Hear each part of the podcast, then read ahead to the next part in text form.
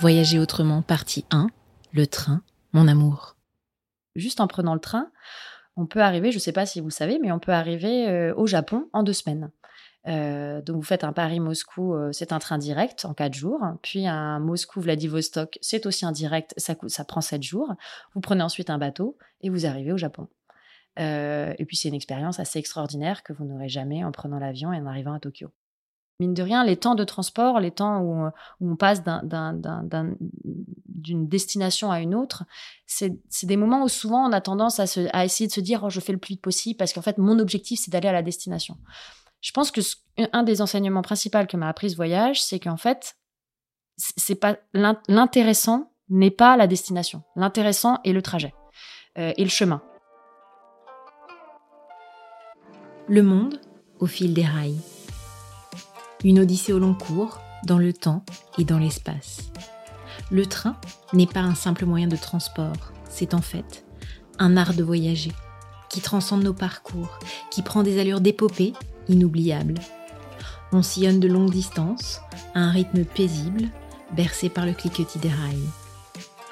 On contemple, sous un angle inédit, les décors, à la beauté brute qui défile. Et on vit une aventure, originale, culturelle, humaine, juste là, au cœur de la réalité du monde. On est parti, on s'est dit bon bah on va commencer, euh, on va commencer euh, là d'où on vient à Paris et puis on va euh, on va descendre petit à petit et on va aller vers vers la Russie. Et euh, d'abord en stop, et puis on est arrivé jusqu'à euh, jusqu'à Zurich en stop, et puis ensuite on a pris un train jusqu'à Vienne, et puis euh, de Vienne on a pris un train jusqu'à Varsovie, et puis à Varsovie on a pris un train jusqu'à Moscou, et puis à Moscou bah, on a pris le transsibérien jusqu'au lac Baïkal.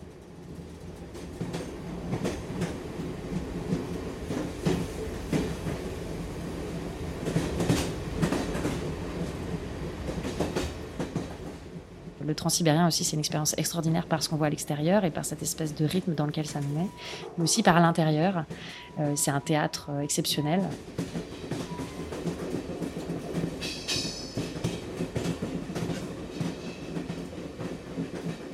Un train très long qui traverse l'intégralité du territoire.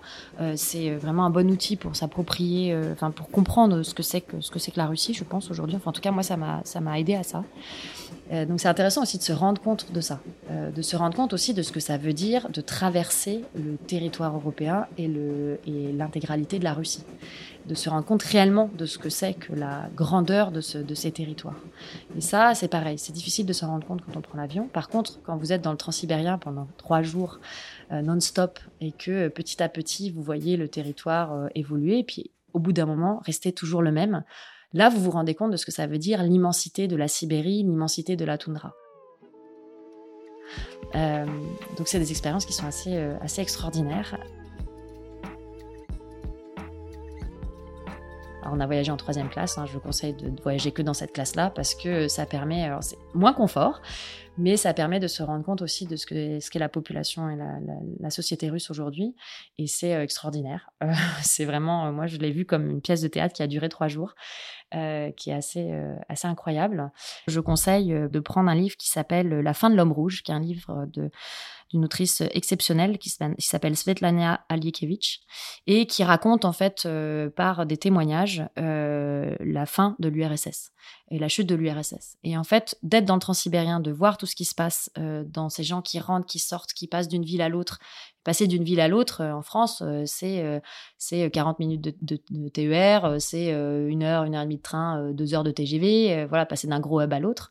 En Russie, c'est 7 heures, une journée et demie. voilà, c'est ça aussi, hein, ce territoire. De comprendre ça par l'expérience du train, mais aussi par l'expérience de, de, ce travail exceptionnel fait par cette, cette journaliste autrice, là, vous avez une expérience totale.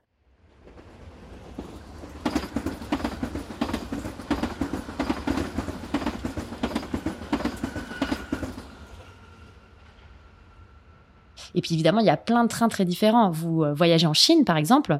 En Chine, vous allez avoir une diversité de trains complètement dingue.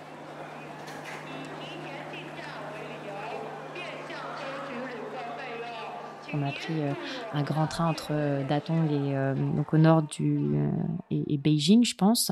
donc là, c'est pareil. Vous pouvez prendre des trains qui durent des heures. Vous pouvez prendre des trains qui, qui vont juste faire des petites connexions. C'est quand même un territoire immense. Donc très vite, vous allez vous retrouver à faire beaucoup de trains. Vous avez des trains d'une modernité incroyable qui sont plus modernes que le TGV français.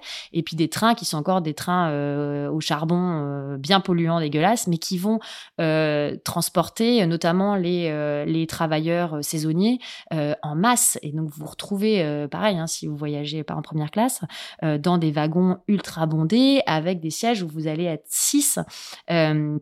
Et puis, euh, et puis du coup, euh, là, pour le coup, être confronté à, bah voilà, en Chine, même la, la, la notion de d'espace euh, de que je laisse à mon à la personne que je connais pas est très différente de ce qu'on va avoir en France.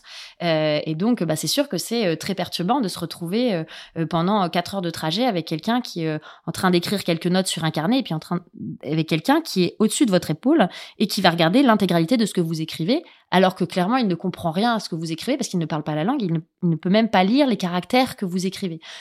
Mais, mais c'est ça aussi le voyage. Et donc en train, c'est ça que ça permet aussi. Et euh, parallèlement, euh, je me suis aussi retrouvée à, prendre du coup le, train, le, train rapide euh, chinois. et là, pour le coup, un niveau de confort et de modernité, vous avez l'impression de vous retrouver, de vous retrouver entre le Paris-Bruxelles.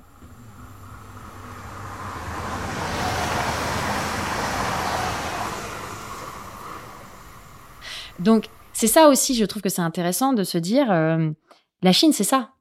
Aujourd'hui, c'est euh, euh, le, le, train de, de, très, très grande modernité avec un niveau de confort extrême. Et puis, le train aussi, on se retrouve pratiquement sur des, des, des, sièges pas très confortables, extrêmement resserrés, avec une population de travailleurs d'une très grande précarité, saisonniers, qui passent d'un chantier à l'autre. Euh, donc ça permet, ça, permet de comprendre beaucoup de choses, je trouve, le train aussi parce que vous êtes confronté à l'altérité, vous êtes assis à côté, euh, à côté euh, de la population que vous, du territoire que vous traversez. Et je trouve que c'est une très belle façon, une très belle fenêtre sur ce que la manière de vivre de, de tout à chacun.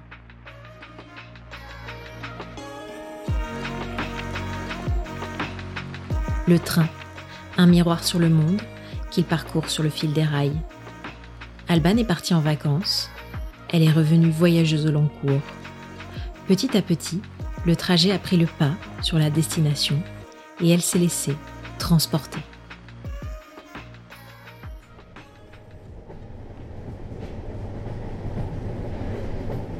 Quand je prends le train en France, parfois ça me fait marrer de puis prendre le TGV et de prendre plutôt des petits trains et de voyager plus longtemps, mais plus lentement, et juste d'avoir des moments euh, plus lents de déplacement euh, où, je sais que je vais être dans un autre état d'esprit. Je pense que je me suis aussi beaucoup rendu compte de ça avec le transsibérien. Un des autres effets du transsibérien, c'est que mine de rien, je suis passée d'un voilà, on avait traversé l'Europe et on était resté quelques jours à Moscou et euh, finalement dans un rythme assez rapide et en quelques semaines.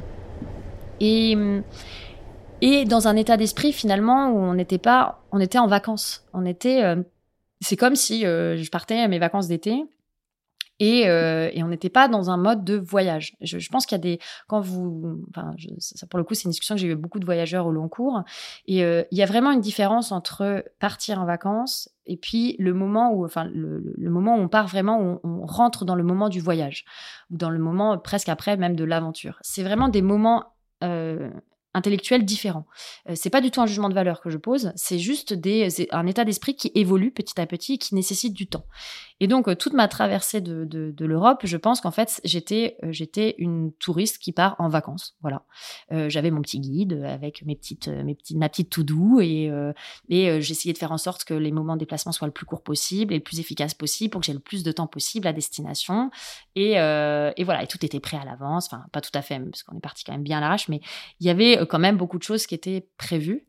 Euh, le transsibérien, ça a été un moment où en fait j'ai switché, je suis passée dans autre chose. Euh, pourquoi? Parce qu'en fait pendant trois jours et demi, euh, parce qu'ensuite on a décidé de faire euh, Moscou-Krasnoyarsk, donc au milieu de la Sibérie, d'une traite, sans s'arrêter, alors qu'il y a beaucoup de gens qui décident de faire plutôt des petites parties. Donc trois jours et demi de train. Euh, non-stop, où à partir des premières 6 heures, il y a un peu de changement dans le paysage, mais assez rapidement, vous vous retrouvez à voir en face de vous du sapin, du boulot, du sapin, du boulot, du sapin, du boulot, et à peu près ça pendant des heures et des heures et des heures. De temps en temps, une usine, hop, et puis euh, une ville, et puis du sapin, du boulot, du sapin, du boulot. Euh, en fait, c'est top parce que ça fait d'un coup, il y a une obligation de couper le, de, de, de s'arrêter de décélérer, de euh, sortir du schéma classique de, euh, du vacancier. Et euh, moi, ça m'a permis de, je pense, ça a été une des étapes qui m'a permis de passer dans le voyage. Pour moi, ça a été, ça a été vraiment un moment, un moment important pour ça aussi.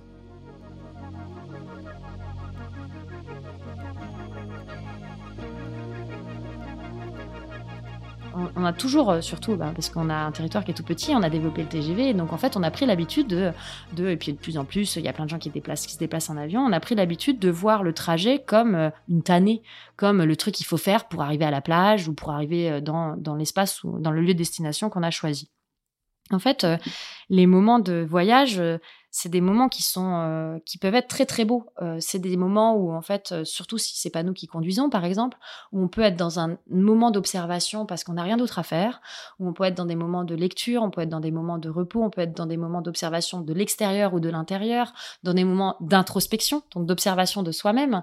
et en fait, des moments comme ça, quand on est à destination, et on n'en a pas beaucoup. Pourquoi? Parce que souvent, on va euh, vouloir faire plein de choses à l'espace de destination, parce qu'on s'est mis des objectifs. Et, donc, ces, moments de voyage, euh, c'est dommage qu'on en fasse des moments de, voilà plutôt d'obligation. Il faut bien y passer. Je pense qu'il faut qu'on réapprenne à s'approprier les temps de déplacement euh, et les moments de déplacement.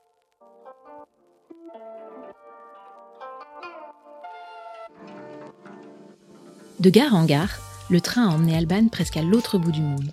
Mais une fois arrivée au Vietnam, c'est à vélo qu'elle va continuer son voyage.